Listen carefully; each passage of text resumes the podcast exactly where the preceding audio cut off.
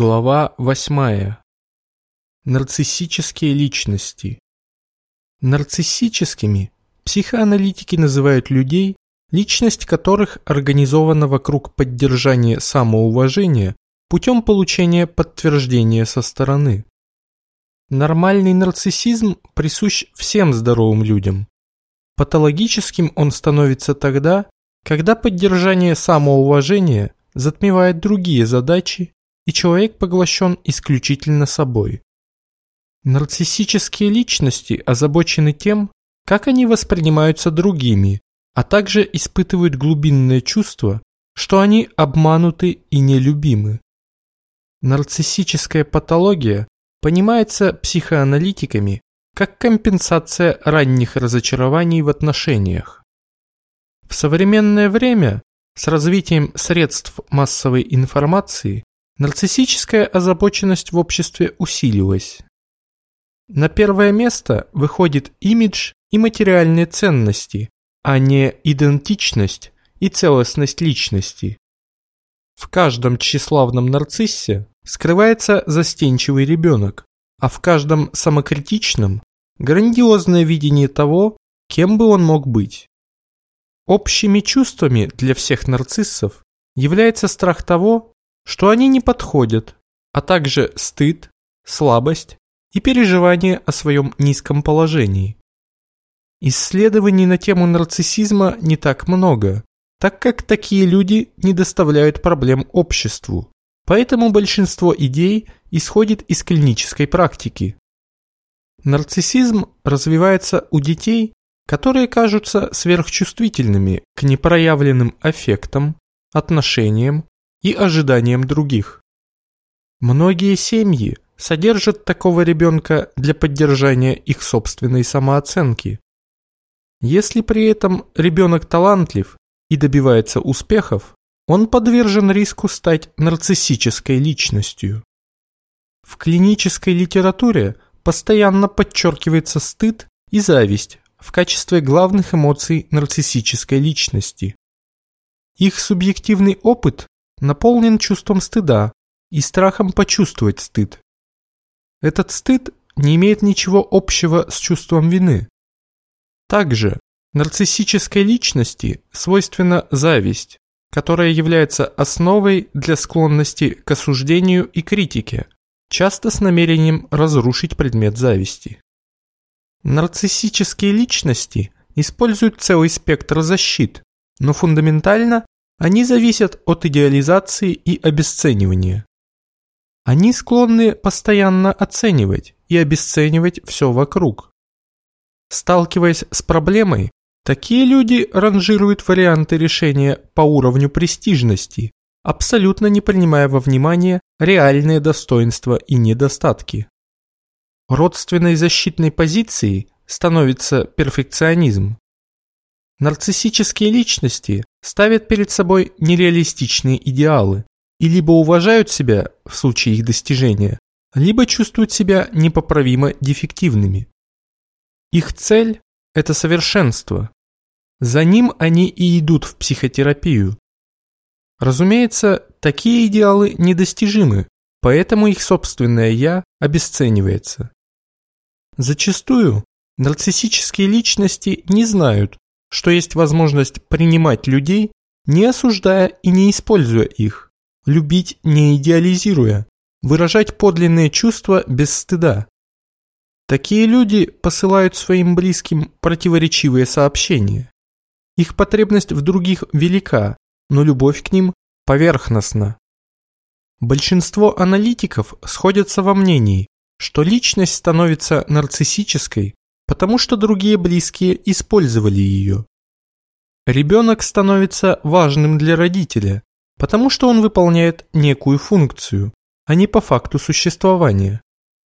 Противоречивые послания к ребенку о том, что его ценят, проявляются в момент выполнения этой функции. В другом случае следует отвержение или унижение. Такой ребенок является для родителя нарциссическим расширением.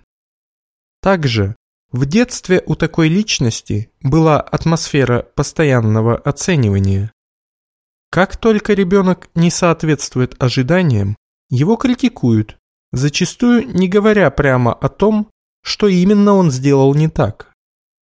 Такой ребенок, находясь в обществе, всегда чувствует, что его судят, а если вердикт оказывается положительным, не верит. Нарциссизм может быть унаследован. Мы все желаем нашим детям лучшего, и это желание безобидно до тех пор, пока мы уберегаем детей от принуждения жить ради нас.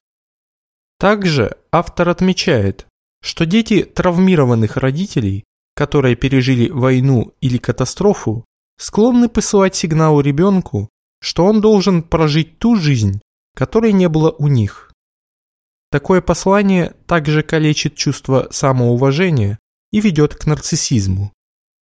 Нарциссическая личность может находиться в одной из двух полярностей. Первое. Грандиозность. Личность испытывает самоутверждение, чувство собственного достоинства, защитную самодостаточность, презрение, тщеславие и превосходство. Вторая. Истощенность. Личность испытывает чувство смутной фальши, стыда, зависти, пустоты или незавершенности. На некотором уровне нарциссическая личность осознает свои психологические слабости, и ее страх фрагментации внутреннего «я» смещается в сторону озабоченности своим здоровьем. Результатом перфекционизма является избегание чувств и действий, выражающих осознание личной несостоятельности, либо реальная зависимость от других. Нарциссические личности строят позитивное ощущение себя на основе иллюзий об отсутствии неудач и об отсутствии потребности в помощи. Они боятся, что признание вины или зависимости выставит на всеобщее обозрение нечто постыдное. Поэтому они не способны к искренним извинениям и сердечной благодарности, что обедняет их отношения с другими людьми. Диагноз нарциссической личностной организации ставится на основании того, что пациент нуждается во внешнем подтверждении, чтобы ощущать внутреннее соответствие. Перенос с нарциссическими личностями сильно отличается от переноса при работе с пациентами с другим типом характера. Обычно исследование переноса не интересно такой личности, а вопросы о ее отношениях к терапевту воспринимаются как разрушающие, раздражающие или не имеющие отношения к интересам личности. Такой пациент может сказать, что терапевт поднимает эту тему из тщеславия. В действительности нарциссические личности имеют сильные реакции на терапевта. Как правило, они полярны. Либо обесценивание, либо идеализация терапевта. Начинающие терапевты в большей степени подвержены обесценивающему переносу. Обычные контрпереносные реакции – это скука, раздражение, сонливость. Нарциссическая личность может приходить на сессию и раз за разом игнорировать вмешательство терапевта и критиковать его, Терапевт становится контейнером для внутренних процессов поддержания самооценки. Он воспринимается не как отдельная личность, а как функция. Главная цель терапии нарциссической личности – достигнуть принятия себя без раздувания собственного «я» или без унижения других. Первое условие работы с таким пациентом – это терпение. Быстрых изменений ожидать не стоит. Терапевту следует воплощать не осуждающее, реалистичное отношение к хрупкости пациента, а также принимать человеческое несовершенство. Если в процессе терапии была совершена ошибка, извинения терапевта становятся примером сохранения самоуважения, несмотря на наличие изъянов. Пример того, как терапевт признает собственные ошибки, и не становится чрезмерно самокритичным, может быть полезным для таких пациентов. Также нужно быть готовым к тому, что слова терапевта будут восприниматься как критика. Следует помнить, что нарциссические личности бегут от своих ошибок и скрываются от тех, кто может их обнаружить. Нужно понимать, что это избегание происходит из-за сильного чувства стыда, а не вины. Стимулирование сильного стыда ведет к разрыву отношений с терапевтом или сокрытием информации.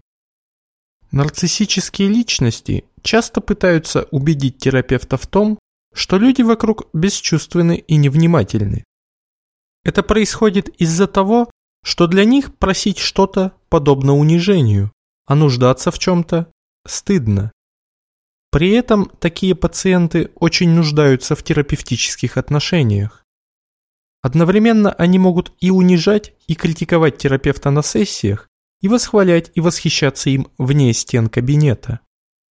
Работая с нарциссическими личностями, необходимо очень тщательно обдумывать свои вмешательства.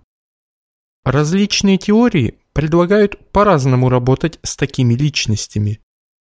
Приверженцы селф-психологии рекомендуют доброжелательное принятие идеализации или обесценивания и проявлять эмпатию к переживаниям пациентов.